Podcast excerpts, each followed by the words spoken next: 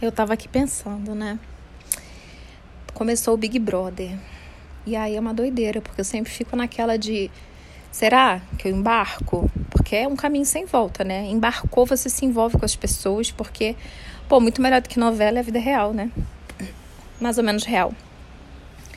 Enfim, ver barraco, as pessoas se entregando, se vulnerabilizando. A gente gosta, né, de assistir uma gaiolinha de skinny, né? A gente gosta de ver o comportamento do ser humano ali na sua exposição máxima, seja para criticar, para pegar erro, para, enfim, para validar. O ser humano gosta de observar a vida do outro. E aí o BBB Vixe, Maria. A pessoa acordou mal hoje. Sei não, hein? Acho que agora a tal da Omicron me pegou. Senhor, desculpa. É... Onde é que eu tava? Pior que eu não vou saber fazer esse corte, mas tudo bem, vamos lá. E aí, é... o que eu queria falar hoje é sobre essas questões de gênero, né? Gênero neutro, gênero isso, ele, dele, ela, dela, ele, dele transgênero. Tem uma travesti no programa, que é a Lin. E eu particularmente não a conhecia. Eu sou muito desinformada, tá, gente? Muito mesmo. Mas ontem rolou essa coisa dela tá lá e uma das participantes, a tal da Eslovênia, fazer algum comentário, tipo, passa para ele, se referindo a Lin. E aí a Lin corrigiu, não, é ela, né? E assim, Errar é humano, claro, né? Confundir. Eu, só não sei como é que uma pessoa vê uma travesti daquele porte lá que você tá vendo que, cara, tem todas as características ela e você ainda consegue chamar de ele. Não sei, não sei por que, que a menina fez isso. Mas tudo bem, a Lin explicou no discurso dela de apresentação que, que ela não é mulher nem homem. Ela é travesti. Porém, ela gosta de ser chamada pelo pronome ela, né? Ela gosta de ser ela. Tem tatuado na testa da pessoa. Ela. E ainda assim tem alguém que erra. Mas acontece, errar é humano. E aí, na hora que eu né, vi que isso aconteceu, eu fui conversar com, com a minha filha. Meus filhos, na verdade, né? Meu filho tá morando em Portugal e minha filha tá em Salvador, viajando de férias com o pai. E aí eu fui conversar com eles, porque eles são, na verdade, meus maiores professores nesse assunto, né? E eu gosto de jogar para eles, assim, o que, que rolou para ver a reação deles. E foi engraçado, né? Com o Matheus a gente teve uma abordagem e a Bela teve uma outra abordagem. Ela me explicou isso, mãe. Mas ela explicou que ela não é homem nem mulher, é normal errar e tal. Eu só não sei como é que uma pessoa erra sendo que tá tatuado na testa do outro, né? Lá, do outro ser humano. E aí, é, eu sei que eu já fui eu errei muito, eu erro pra caramba nesses aspectos. Os meus filhos, eles são os meus maiores canceladores, porque canceladores com amor, né? Porque eles me ensinam muita coisa. Eu lembro há uns anos atrás, sei lá, no começo lá da pandemia, que eu tava mais isolada com eles dois e eu usei algum termo tipo, ai, que mongoloide. E aí meu filho falou assim, capacitista. Eu, gente, sou amante da língua portuguesa, eu adoro escrever. E eu nunca tinha pensado na palavra capacitismo. E aí eles me explicaram, né, que quando você usa uma característica, porque a gente chama de mongoloide, a pessoa portadora da síndrome de Down. E aí você usa de maneira pejorativa, eu usei naquele dia, para se referir a uma pessoa com um tipo de atraso, o que não é verdade, né? E é assim por aí vai, tá? Capacitismo você pode usar para qualquer tipo de deficiência e usar de maneira errada, né? Tipo, nossa, você tá cego, você não enxerga, você não vê como se o cego não enxergasse as coisas. Ele enxerga, só que de outra forma.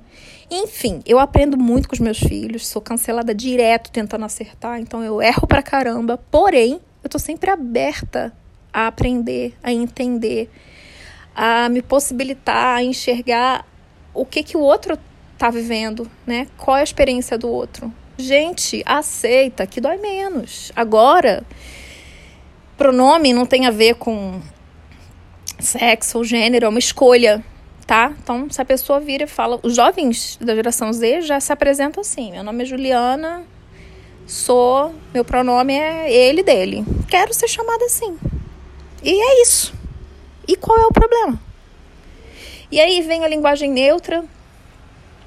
E aí um dia uma pessoa veio me questionar que eu estava matando a língua portuguesa usando todes, né? Yoga, aula de yoga para todes.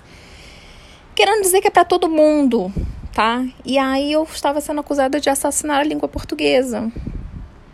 E aí eu me pergunto, gente, se a língua portuguesa pudesse falar agora, ela estaria mais preocupada em se manter ali rígida nas suas normas e regras?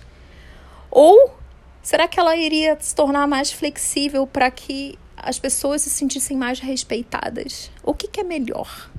É melhor você matar a língua portuguesa, que eu acho que ela nem se sente morta assim, tantas alterações que sofreu ao longo do tempo. É claro que cada um tem a sua opinião, mas eu enxergo o ser humano por trás da língua portuguesa, né?